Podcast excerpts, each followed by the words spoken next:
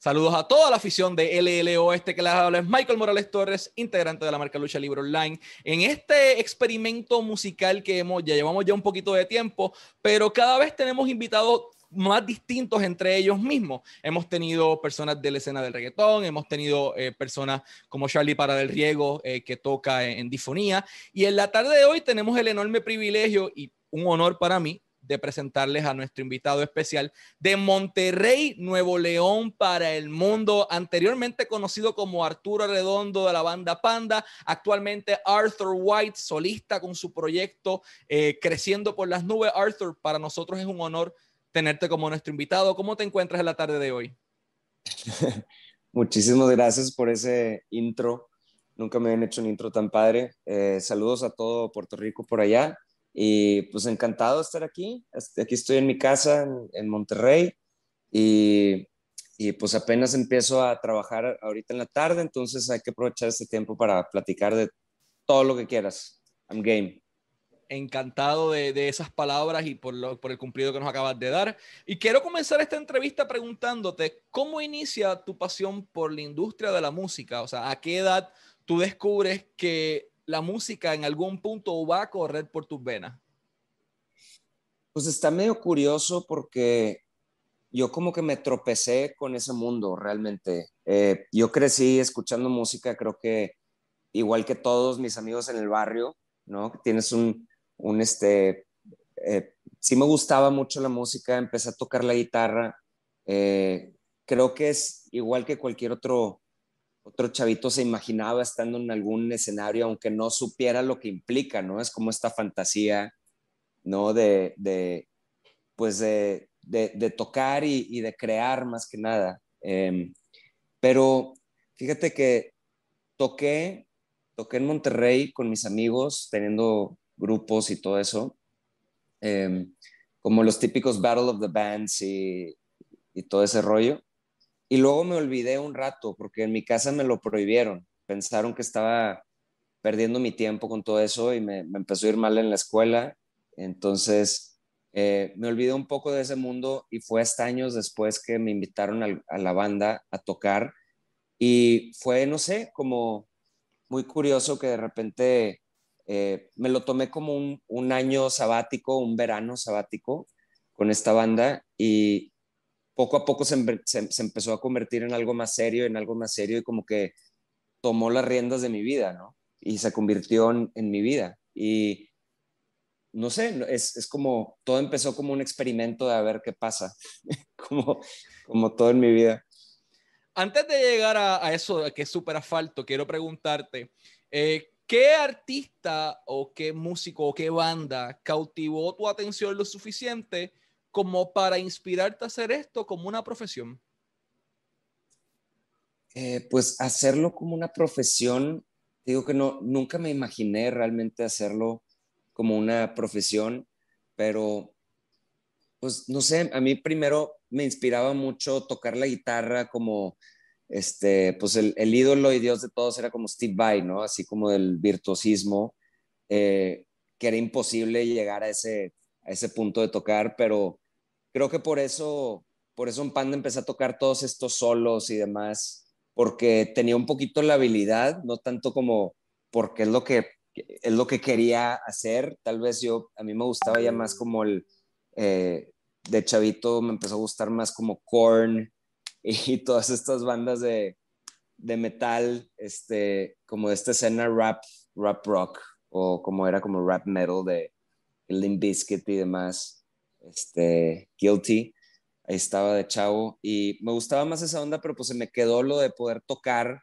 articular en la guitarra estas cosas y, y pues lo incorporé en Panda, pero, pero sí, este, me gusta, eh, empecé por ahí yo creo, como Dream Theater, Steve Vai, Pantera, estos, estos grupos. ¿Por qué la guitarra? ¿Por qué la guitarra hace el llamado al alma de Arturo Arredondo en aquel momento a seleccionarlo como el instrumento que lo va a representar en toda su carrera? Eh, buena pregunta, no sé. Fíjate que creo que fue, fue porque mi hermano tocaba la batería y, y pues no, no podían haber dos bateristas en la casa. Entonces, eh, agarré la guitarra y, es, muy diferente como la guitarra acústica, la guitarra eléctrica. El momento que agarré una guitarra eléctrica y, vi lo que, salía, el, sonido que producía, me llamó mucho más la atención y, trataba de, replicar lo que tocaban los demás con eso. Entonces, posterior a esto, eh, inicias en tu carrera en la música y hay una banda en particular que se llamaba Super Asfalto. Eh, ¿Qué rol jugó Arturo Redondo en su carrera eh, a temprana edad en esta banda y cómo fue trabajar con un joven Cross que eventualmente Cross que eventualmente te vuelves a encontrar con él en Panda?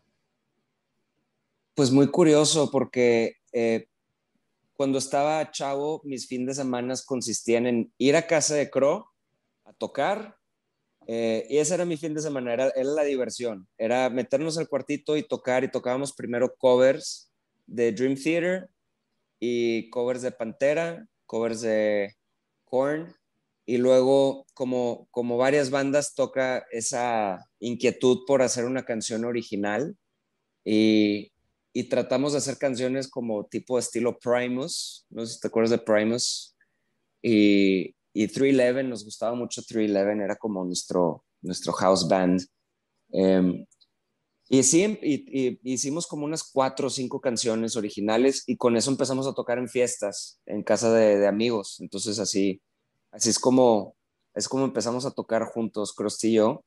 Y, y, cuando años después me lo reencuentro con esto de, de Panda. Entonces, y a eso mismo queríamos llegar. Eh, ocurre la oportunidad de que el integrante anterior, Ongi, ya no iba a estar. Eh, con Panda tenía otros compromisos personales. Crow ya era parte de la banda, era su baterista. ¿Cómo surge esa oportunidad de que Arturo Redondo eh, ingrese a Panda por primera vez? ¿Quién te da la llamada? ¿Cómo es esa primera dinámica? Pues nos conocíamos todos de una manera u otra. Y eh, y yo tocábamos en Super Asfalto, y los otros chavos de Panda no eran mis amigos, pero eran conocidos y me los encontraba en fiestas. Y alguna vez nos tocó coincidir en, como en, en estas tocadas juveniles, ¿no? Como el Battle of the Bands, todo esto. Y cuando Ongi sale en un verano, no iba a poder hacer este tour que tenían planeado, ¿no? Como un tour de 10 fechas o yo qué sé, en México. Em, ellos realmente creo que me platican que se le iban a aventar ellos solos porque Pepe tocaba la guitarra también. Entonces, la verdad es que era muy punk rock, no, este, como tenían esa actitud de no importa, sigue siendo punk. Pero eh, no sé si creo que fue Krusty el que, el que puso mi nombre ahí en la mesa de por qué no invitamos a Arturo a ver qué tal. Y, y sí, me hablaron, yo vivía en, en McAllen Texas, que está muy cerca de, Monterrey, está como a dos horas eh, en carro. Y, ese verano dije, ah, pues en vez de hacer Summer School, voy a, voy a aventarme a tocar con estos chavos a ver qué, a ver qué pasa. Y, y pues sí, fue el mejor verano de mi vida. Digo, yo lo tenía pavor a los escenarios, no sabía lo que era tocar realmente en vivo de esa manera. Eh, y me costó muchísimo, pero el estar, el estar con mis amigos haciendo eso ¿no? Es, eh, me, llamó mucho la atención, me gustó mucho. Entonces, mencionas algo bien importante y es que estabas viviendo en Texas al momento de formar la banda. Eh, un mexicano de Monterrey mudarse a Estados Unidos, muchas veces la transición es sumamente difícil para cualquier persona. Eh, ¿Cómo fue tu experiencia viviendo en Estados Unidos? ¿En algún momento a ese, esa experiencia de vivir en Texas apagó esa llama y ese amor que tenías por la música?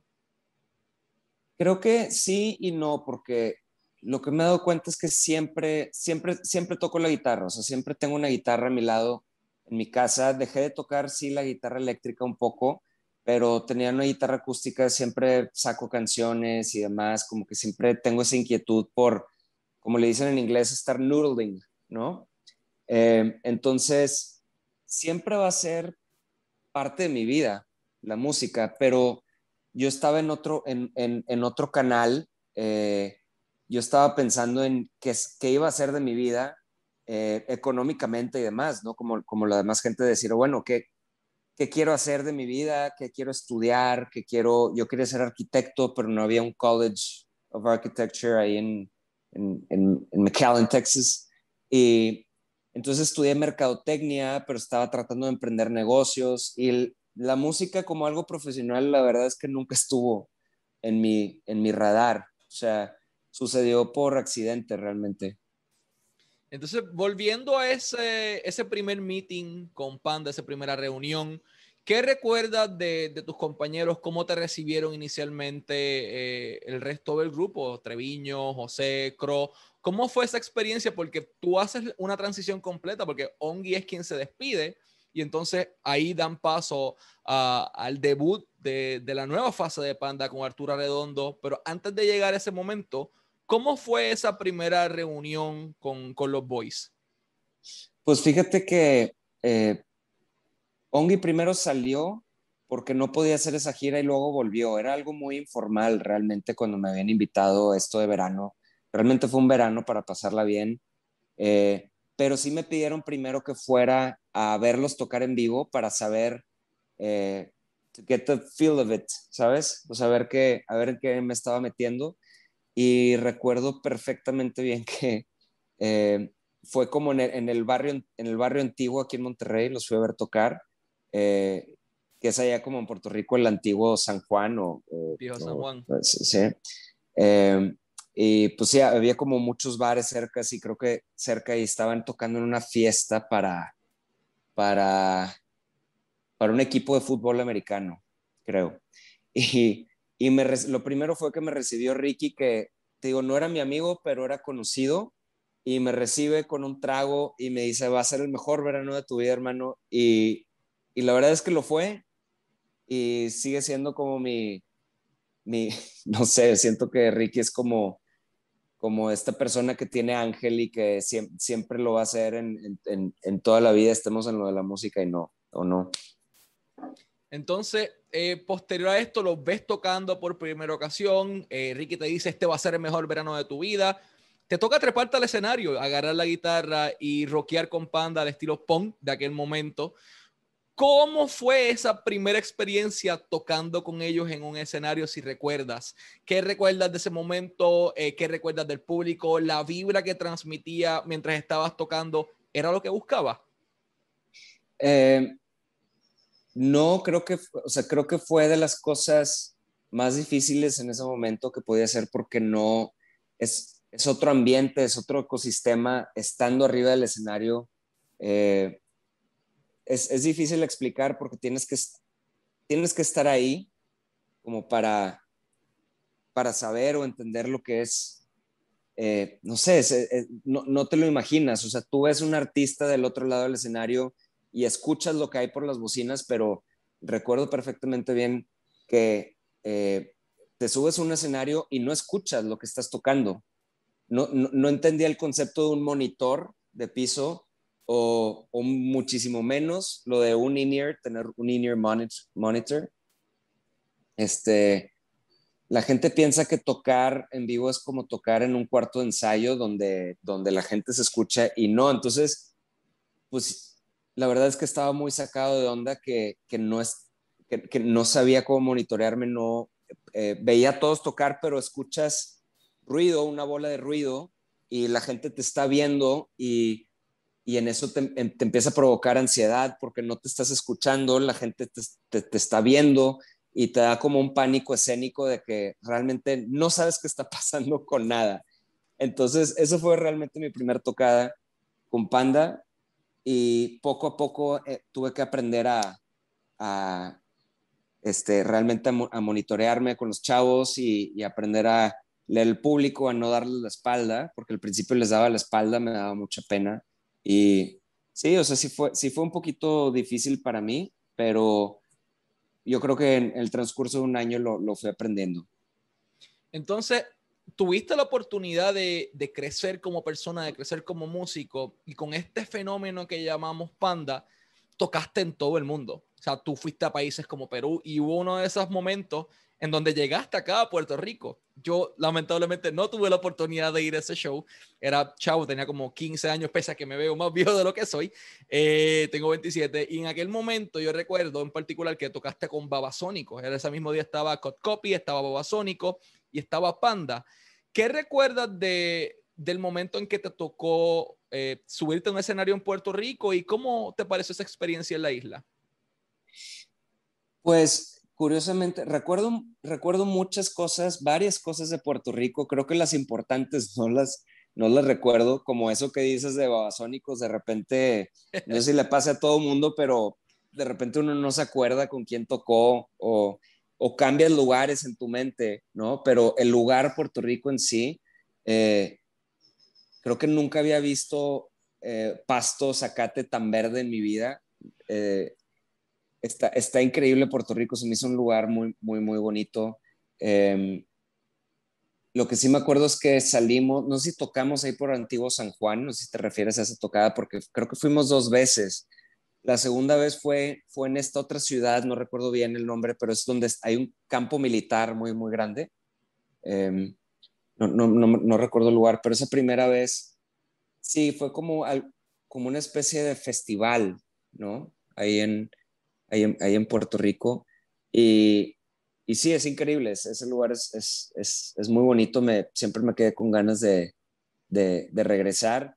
Y, y, sí, salimos ahí a la, a la, fiesta, era como un tipo de carnaval que tenían, este, y nos fuimos ahí a agarrar, a agarrar la jarra por ahí en el, este, en el antiguo San Juan, la pasamos muy bien. La segunda vez que viniste a la que me refiero, tocaste en Aguadilla. Aguadilla queda al oeste de la isla, tiene unas playas hermosas, de hecho. Fue en el Curse Like Indie Fest, estaba MGMT, Cut Copy, Babasónicos y Panda. Y a mí me dolió en el alma no poder ir a ese show, chamaquito de 15 años. Eh, como estaba comentándote eh, previo a la entrevista, crecí escuchando eh, tu música y para mí es un honor tenerte aquí. Y lo interesante de esto es que mi primer, yo he viajado 35 países hasta el momento y mi primer viaje internacional fue para ver a Panda en México en vivo junto con mi pareja, con Shirley fue en el Monterrey, en Nuevo León, eh, fue en el Machaca Fest y en ese evento tocó Vilma Palma, estuvo también, uh, que ya lamentablemente uno de, de, sus integrantes falleció, Maldita Vecindad. Eh, un line-up bastante interesante. ¿Cómo fue tu experiencia en este tipo de eventos en donde podías compartir con todo tipo de bandas de todas partes del mundo, en un Pal Norte, en un Machaca Fest, en un Vivo por el Rock en Perú. ¿Cómo fue esta dinámica y cómo ayudó eh, este tipo de, exposición a, a, crecer, vamos a decirlo de esta manera, tu vida personal? Ah, buena pregunta. Eh, está curioso porque Panda siempre fue como una banda muy hermética, ¿no? Eh, no sé por qué Tal vez es porque estábamos muy chavos, eh, porque nos tocó como esta, esta especie de éxito a muy temprana edad. Eh, creo que así como lo que le, le, pasa como a Justin Bieber, de, pero de, a escala, a escala, una escala mucho menor, obviamente, pero, pero eh, no sé, tal vez como por esta prepotencia que manejábamos o demás, éramos muy herméticos y no nos llevábamos mucho con las demás bandas. Eh, fue hasta años después que empezamos a crecer ante toda esta como comunidad artística musical. Eh, entonces, no sé, no sé de qué manera me haya ayudado. O sea, creo que en general, no sé si por festivales, eh, te digo, más bien como el, el, escenario, o sea, el escenario en sí es lo que me ayudó mucho a, en mi vida para poderme desenvolver, ¿no? O sea, me recuerdo de chico, eh, mis padres me querían meter a clases de oratoria, ¿no? Clases de oratoria para, justo para eso, como para atacar eh, mi lado introvertido, que yo soy una persona extremadamente introvertida y pues era lo más curioso del mundo para mis padres, por ejemplo, verme tocar en vivo, porque era como, ¿de dónde, de dónde salió esta, esta persona? Y y pues fue aprendido. La verdad es que las cosas se, se aprenden. Sigo siendo un, introvertido y, por ejemplo, ahorita yo mismo estoy pensando, ahorita contigo, estoy hablando mal, eh, me estoy desenvolviendo mal, eh, no me salen las palabras que quiero decir, estoy un poco ansioso, pero a través de tantos años y de aceptación con uno mismo, pues lo haces porque no hay de otra, porque tienes que hacerlo. Entonces, es, son como ese tipo de aprendizajes más que nada. ¿Qué opina tu familia sobre tu profesión? Tus papás, tus hermanos, que ya uno es baterista, tus tíos, tus abuelos. ¿Qué, o sea, ¿qué es lo primero que les viene a la mente cuando ven lo mucho que has crecido, tanto en la música como en tu vida personal? Eh, pues como todo, eh, eh, los papás les da miedo que, que, un hijo entre al mundo de la música porque, porque no hay dinero en eso, es una profesión muy difícil, es, está muy romantizada, por, por así decirlo, pero digo, siendo honestamente crudo, hasta el momento donde, donde empiezas a ganar, uno empieza a ganar dinero, yo ahí sí suena poco romántico, pero realmente creo que hay veces que funciona mucho seguir el dinero, fuera, fuera de que sea música o no, eh, te da un, sentimiento de, autosuficiencia, de que puedes tú solo. Y, y, a mí, yo tuve esta suerte de que me tocó por la música, ¿no? Poder ganar dinero por la música. Era poco, pero era dinero. O sea, quiere decir que ya es real, es verdadero. Entonces yo creía en eso, mis padres no. Pero eh, en el momento donde empecé a pagar cuentas y demás, ya lo vieron distinto, cosa que ayuda. Eh, y, y sí, después, este, obviamente es este proceso de entender que, que es normal de, de, los padres pensar de esta manera porque quieren lo mejor para los hijos y, y son muy sobreprotectivos. Entonces, es normal, pero, pero yo sí a, la gente le digo que le, diría que, que, no le hagan, o sea, suena, suena mal esto, eh, muy, muy absolutista, pero que no le hagan caso a sus padres y realmente hagan eh, lo, que, lo que realmente les apasiona y lo que, y lo que, lo que realmente está en su corazón hacer, ¿no?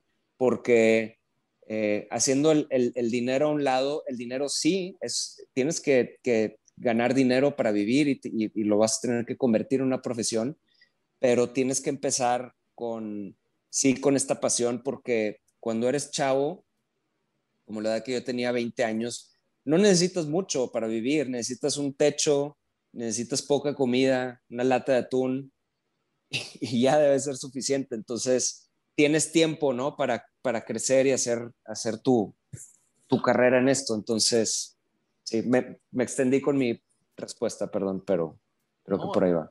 No, no se preocupe, al contrario, una historia bastante interesante. Muchas de esas cosas me las dijeron a mí cuando yo dije que iba a estudiar Derecho y ser abogado, y aquí terminé trabajando como entrevistador. Es como que la vida a veces tiene un destino distinto Simplemente es cuestión de seguir el instinto y como, el, como dice Arturo, eh, después que uno tenga una lata de atún o una lata de pollo o lo que sea para comer, el resto va a llegar por, por añadidura y ser feliz en la vida. Eh, quería comentarte de, de, la banda como tal. Eh, ¿Por qué motivo ocurre esa separación de Panda? ¿Quién toma la decisión? ¿Cómo llegan a un consenso de que después de tantos años este era el momento para poner un punto final o un punto y coma, todavía no sabemos. Sí, pues yo creo que empieza en el, al estar haciendo este, el último disco que hicimos, Sangre Fría, eh, que es uno de mis favoritos, creo que el momento de promocionar el disco, eh, que, que, pues es parte del trabajo más, eh, ¿cómo te lo puedo explicar? Es, es el lado no sexy pero que es esencial para la banda porque sin promoción no existe la banda, o sea, es parte del trabajo que, tienes que hacer.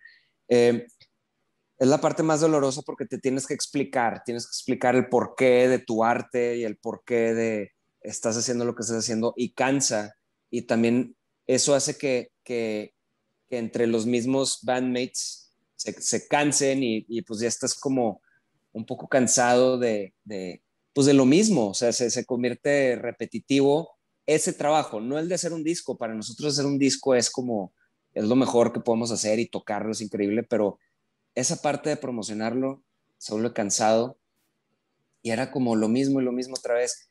Y vi que nos, como que ya estábamos un poco agotados entre los cuatro, siendo sinceros, yo, yo sí veía, yo veía venir este descanso y Pepe, el cantante, ya tenía el, ya estaba trabajando en el disco de solista y él nos, nos pidió a nosotros que si nos podíamos dar un break porque él le quería dar espacio a su, a su disco solista, cosa que accedimos, estaba bien, estuvo bien. Y él empezó con eso y luego de repente después de un rato, pasaron varios años, me acuerdo fue como hasta el segundo tercer año, donde de repente ya perdimos comunicación y como que ya no queríamos hablar del tema, o sea, el momento que se que, se, se, ponía en la mesa como que nadie quería hablar de eso. Entonces, pues ya, cada quien empezó a hacer sus, este, eh, pues digo, yo, yo hice un disco como experimento, esto de Arthur White, que no era, era nada serio. Digo, le puse como tenía mi Instagram handle, cosa que habla de la seriedad del, del proyecto, pero sí, era como un demo eh, para hacer un experimento y ver, ver este, poder crecer como productor y demás. Y, y pues sí, de repente te digo, como dices tú, las, las cosas se van, van, vas zigzagueando, vas experimentando, vas haciendo diferentes cosas y, y así, así es como, como terminó toda esa historia de Panda, más o menos. Uh, ya mismito vamos a llegar a Arthur White, pero antes de llegar a Arthur White, quería hacer una pregunta sobre el tour o el concierto que se llamaba Panda hasta el final. Fue, fue en Ciudad de México, fue en la Arena CDMX, eh, 2016, completamente repleto. Y me imagino que tus emociones estaban sube y baja completamente. Eh, la vibra del público era otra cosa. ¿Qué recuerdas de ese último concierto y qué pasaba por tu mente mientras literalmente llegaba eh, esta pausa o este punto y coma? Porque no podemos decir que es el fin, eh, es un, una pausa. ¿Qué recuerdas de aquel último concierto? Em, recuerdo, recuerdo mucho el, concierto en, la Ciudad de México, que fue en la Arena Monterrey, es un, foro muy grande y, honestamente es un, foro que, piensas es imposible llenar, ¿no? Y, y verlo completamente lleno eh, es, es, es, algo como fascinante, espectacular, o sea, sí me acuerdo, es de los pocos conciertos yo creo donde, donde sí dije, a ver, tienes que realmente saborear cada, cada minuto del, del show. Eh, o sea, tratar de hacerlo, porque uno cuando está tocando está pensando en otras, o sea, pensando en que, en qué, va, en qué vas a tocar, pues en, en, tu trabajo, ¿no? Más que nada. Eh, pero sí hice un esfuerzo en tratar de como de saborear el momento. Eh, recuerdo mucho un momento que teníamos ahí de, de hay, hay, una canción, en una canción hay una canción en el disco de Bonanza que se llama Huésped en casa propia, creo que se llama, que no sé si es la primera o... Pero hay un momento en medio donde, donde este, es una parte de que estoy tocando y es como un four in the floor y la gente empieza ahí como a aplaudir y es como un momento donde nos damos, nosotros la banda como para respirar un poco. Eh, y sí, estaba muy bonito, ahí es donde, es donde como que nos vamos hasta enfrente con la gente eh, los tres que podemos, que somos Ricky, Pepe y yo. Y ahí es como, como banda te puedes dar un momento de, ver, ahora sí ver a toda la gente, poder, poderlos ver a los ojos, poder ver qué están haciendo. Y, y sí, eso fue un momento muy especial para mí. Y, y sí, yo creo que eso más que nada y también como el, este, el, el, como este adiós, esta especie de adiós que tuvimos con todo nuestro staff y la oficina y demás, también fue muy bonito atrás en backstage, fue como una, una gran celebración, porque realmente pues sí, era, era como un break, pero pues no sabíamos qué, qué iba a suceder después de eso. Entonces, ponemos esta pausa en la carrera de Panda y nace un nuevo proyecto que estabas comentando como solista. Eh, nace Arthur White y mi primera pregunta sobre esto es, me comentas que es por el handle de Instagram, pero ¿por qué Arthur White? ¿Por qué entonces Arturo Redondo hace esta evolución y cambia su nombre de, inglés, de español a inglés? ¿Y por qué esta nueva imagen? Pues igual, como todo por error, no error, pero por accidente. Eh, me puse Arthur White cuando salió Twitter, que fue hace años, muchos, años. muchos, muchos años. Y me lo puse porque era igual experimentando cómo, cómo me pongo de, o sea, escoge un handle, como que Arturo Arredondo, no me encanta el nombre, ¿cómo lo puedo poner? Y la gente siempre me decía que estaba muy blanco. O sea, al punto donde me preguntaban si estaba enfermo por lo blanco, blanco, blanco que estaba. Y me daba risa y le puse Arthur White, ¿no? Y, y años después ya sale Instagram y pues empiezo a usar el handle eh, cuando hago esto, este, eh, este experimento de música, eh, el manager que tenía en ese entonces, que era el de Panda, me decía, no batalles, no, si lo quieres, si lo vas a promocionar, que planeamos promocionarlo y lo hicimos, no batalles, ponlo como tu, tu, este, tu handle de, de Instagram y ya. Entonces, así fue como sucedió. Entonces, pasas de estar en una banda toda tu vida, desde que comienza tu vida musical, y comienzas un proyecto como solista. ¿Cuáles fueron los primeros retos que comenzaste a enfrentar sabiendo que, ok, esto no es lo que era antes, ahora estoy yo solo, tengo que encaminarme? ¿Cuáles fueron esas primeras barreras a las que se enfrentó Arthur White en esa fase de su carrera? Yo creo que fue como a través de unos cuatro meses más o menos que me di cuenta, este, rápido como un cubetazo de agua fría que, que eres nadie realmente sin tu, sin tu marca, ¿no? Que has estado construyendo detrás. Te das cuenta que, que las bandas son marcas y, y, se trabaja como una marca y puede ser eh, la misma banda pero con otra marca y no va a funcionar lo mismo, que la gente sepa, la gente reconoce eso. Entonces, eh, por más que tengas buena música, bueno, lo que sea, no te, no te asimilan con, con la marca, lo que la gente quiere es la marca. Cosa que sí es, lo bueno es que me di cuenta desde muy, desde muy temprano eh, trabajando este proyecto y por lo mismo sabía y no le di tanta seriedad, ¿no? O sea, no, no le di mucha seriedad y no fue hasta el segundo disco cuando, cuando dije, a ver, creo que ya no va a volver por lo pronto esta este, panda, que dije, a ver, me lo voy a tratar de, de tomar un poco más en serio, en el sentido de, a hacer un disco completo con un video oficial, tratar de hacerle una gira promocional, ¿no? O sea, trabajarlo, como quien dice. Y fue en ese momento donde se me atravesaron Ricky y Crow otra vez, ¿no? Y, ahí otra vez me, me, desvié, pero la verdad es que, este, pues sí, o sea, para, para volver a, hacer algo como lo que era Panda, es, está, te diría que prácticamente imposible. O sea, no imposible, pero es, fueron muchos años de trabajarlo, este, de estar trabajando eso casi a diario y, y también es como right place at the right time también, ¿no? O sea, le sucedió eso a la banda, que, que es un factor que mucha gente no quiere aceptar. Este, que sí, también, o sea, fue, hay un factor de suerte ahí que por lo que, aparte de todo el trabajo y, todo lo que sucedió, que un factor de suerte y, y, este, y pues sí, está prácticamente imposible. Entonces es también entender que cualquier cosa que hagas después de eso es, lo tienes que hacer todo por gusto. Este, digo, gracias a Dios, eh, no, me, me, puedo dedicar a lo que quiera. Ahorita eh, lo de Panda nos dejó lo suficiente como para podernos dedicar a lo que, a lo que queramos y poder estar como experimentando y haciendo lo que, lo que queramos. Eso es lo bueno. ¿Qué inspiró ese, ese toque musical que tiene Arthur White que yo en lo personal lo encuentro bastante separado a lo que la banda tal vez eh, tiene alguna, algunos rasgos de sangre fría, pero no al resto de los discos. Entonces, ¿qué inspiró esta nueva fase de música en tu carrera?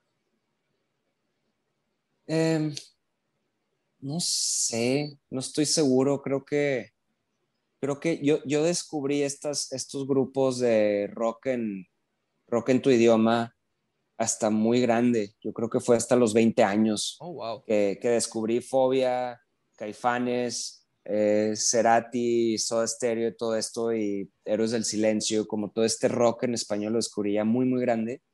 Y, y creo que fue un poquito como una, una oda a eso, o sea, tratar de hacer un poco eso, eh, que no estuviera tan ligado con el, con el punk, porque Panda está muy, eh, los, inicios, los inicios de Panda son como en este punk, eh, está basado en los punk de los 2000, ¿no? Como eh, Blink 182 y todo esto que, que, me gustaba, Rancid, eh, y fue evolucionando obviamente a, a, otras cosas también, pero con esto de Arthur White creo que era más como tratar de hacer eso, eh, basarme más en sintetizadores, fusionarlo un poco con rock.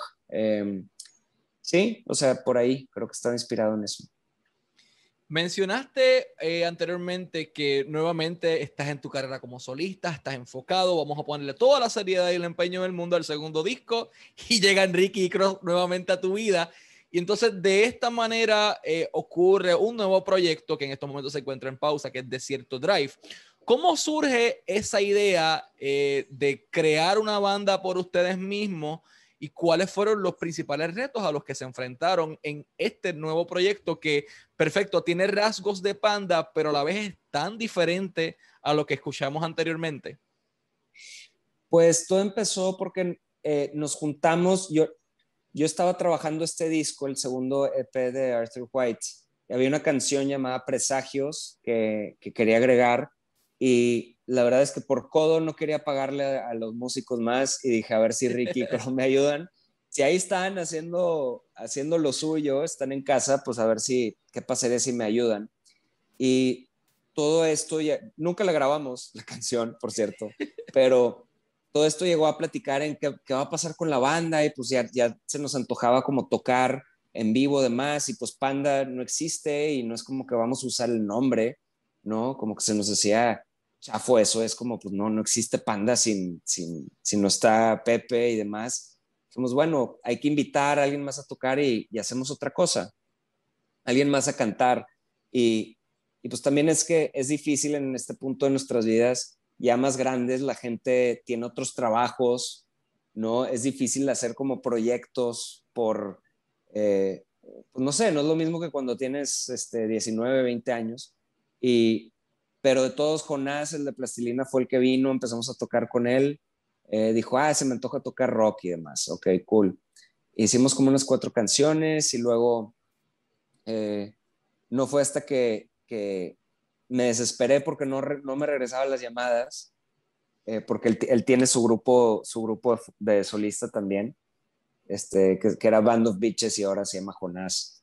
Pero como que nos desesperamos, yo lo empecé a cantar en inglés y, y a Krusty le gustó, a Krusty y a Ricky le gustó mucho eso y no, no, así, vas, así se queda, así se queda, ¿no? El, grupo, hay que hacer un disco y que sea todo en inglés. Y, y me acuerdo que estaba, estaba medio aterrorizado porque yo no quería cantar más, o sea, ya, ya tenía suficiente como con esto de Arthur White y a ver si a ver si podía cantar, porque pues eso de cantar es como un monstruo aparte en sí de, de, tocar, ¿no? O sea, tú puedes dedicarte a hacer música, pero cantar y hacer tus canciones y melodías es otro mundo aparte. Entonces, pues no sé, como que sentía mucho esta presión y, y más que nada también porque ya sabes que mediáticamente va a venir como esta crítica y esta comparación que es horrible, pero, pero pues no sé, sentía que también se lo debía por lealtad a Ricky a Croy, por hacer, por hacer algo divertido. Este, y decidimos hacer un disco y luego obviamente llegaron gente como Rojo y, y amigos que nos decían, no, no pueden hacerlo en inglés, o sea, no, no hay manera, si quieren, si quieren hacerlo de una manera seria y como trabajarlo, eh, tienen que, que, hacerlo en español. Entonces también por eso como todo este concepto del Mexican Dream, ¿no? De que tiene que ver como el, la ironía del sueño mexicano fue hacer canciones en español, como con influencias americanas, pero yo terminé en Estados Unidos eh, y ahí aprendí sobre mi cultura mexicana y es como esta, esta onda de querer hacer un disco en inglés y no nos querían dejar. Eh, tiene un poco que ver con todo eso. Pero así, así es como terminó y luego empezó a agarrar vuelo por fin, después de como un año, y entró la pandemia y, ya, pues difícil, difícil todo ese tema, ¿no? Sí, la pandemia complicó todo para muchas personas, pero durante la pandemia ocurrió algo interesante y fue, eh, de momento vimos un countdown en la página oficial de Panda, vemos eh, muchas cosas de Panda y todo el mundo comenzó a especular. De momento vimos eh, el cortometraje que lanzaron, vemos que tienen un podcast nuevo, hubo un plan eh, real y concreto de lanzar la banda nuevamente y tal vez alguien eh, se echó para atrás a último momento? No, para nada. Fue, fue porque Movic, nosotros tenemos una relación con Movic, con Movic Records, que fue la primer disquera de Panda. Eh, nosotros en este momento, como de cierto drive, más bien Ricky y yo empezamos un, un, una tienda de merch, ¿no? Que, que ahorita ya se convirtió en, este otro como monstruo chico, eh, que es el que nos quita todo el tiempo. O sea, realmente ese es nuestro proyecto principal ahorita. Pero en ese momento la gente nos pedía mucho hacer cosas de, de, Panda, o sea, más productos de Panda, y, y les compramos la licencia, por así, así, decirlo, a Movic. Entonces tenemos esta relación con ellos y luego ellos a cambio nos piden a nosotros, nos dicen, oigan, vamos a hacer este, eh, ya tocan los 20 años de, Panda, eh, ¿cómo ven si nos ayudan a nosotros como disquera? A ver si nos apoyan para conmemorar los 20 años. Y, y pues, o sea, estábamos Ricky y yo dijimos, claro, o sea, nosotros encantados en, ayudarlos, en lo, lo, que quieran. Eh, solo y cuando digo, Panda no es Panda sin el cantante, sin Pepe, entonces, pues primero pregúntenle a él, ¿no? Por así decirlo.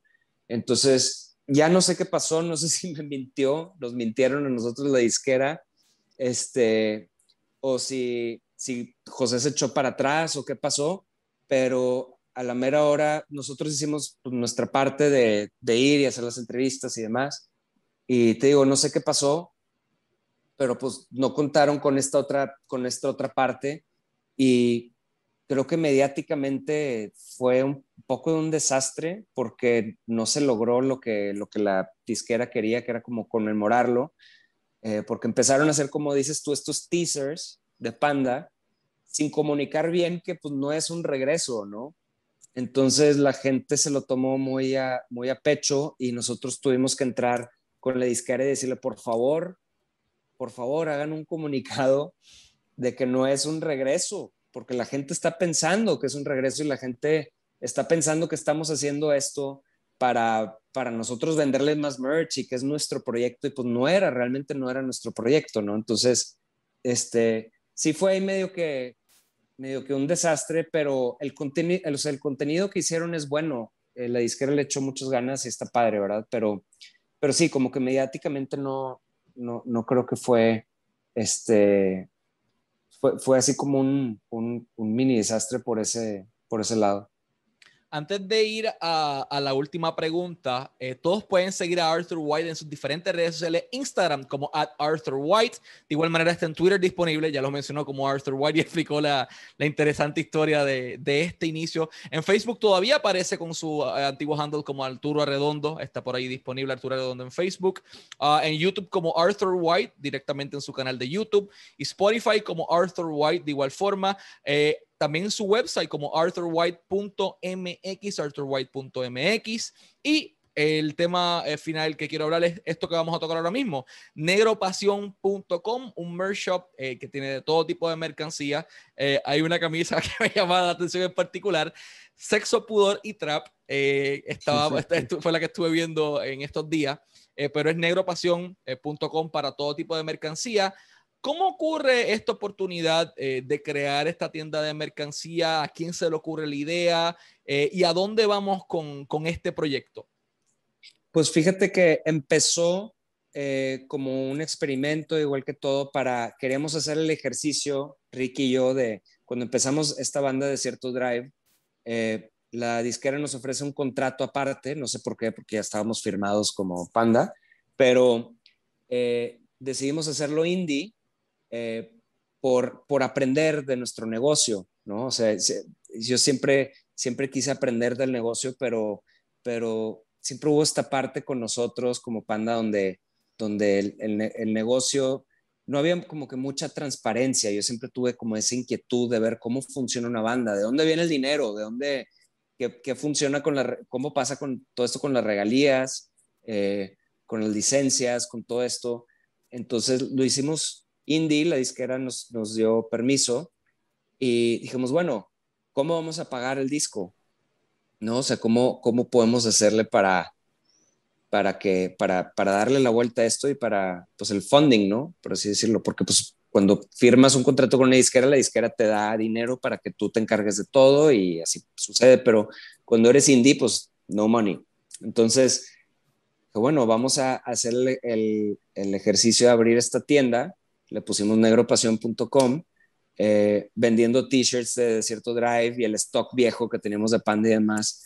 Eh, con eso pudimos fondear el disco, pagarle a Rojo este, por la grabación y, empezó a funcionar y en eso conocimos eh, la agencia con la, que nos ayudó a hacer nuestro primer video le interesó mucho el proyecto, como esa especie, esa especie de Shark Tank, así como, ¿cómo? ¿Ya, están, ya, están ¿Ya están ganando dinero con esto? nosotros sí, pero la verdad es que lo veíamos no tan formal como, eh, como, como vender cupcakes de tu casa, ¿no?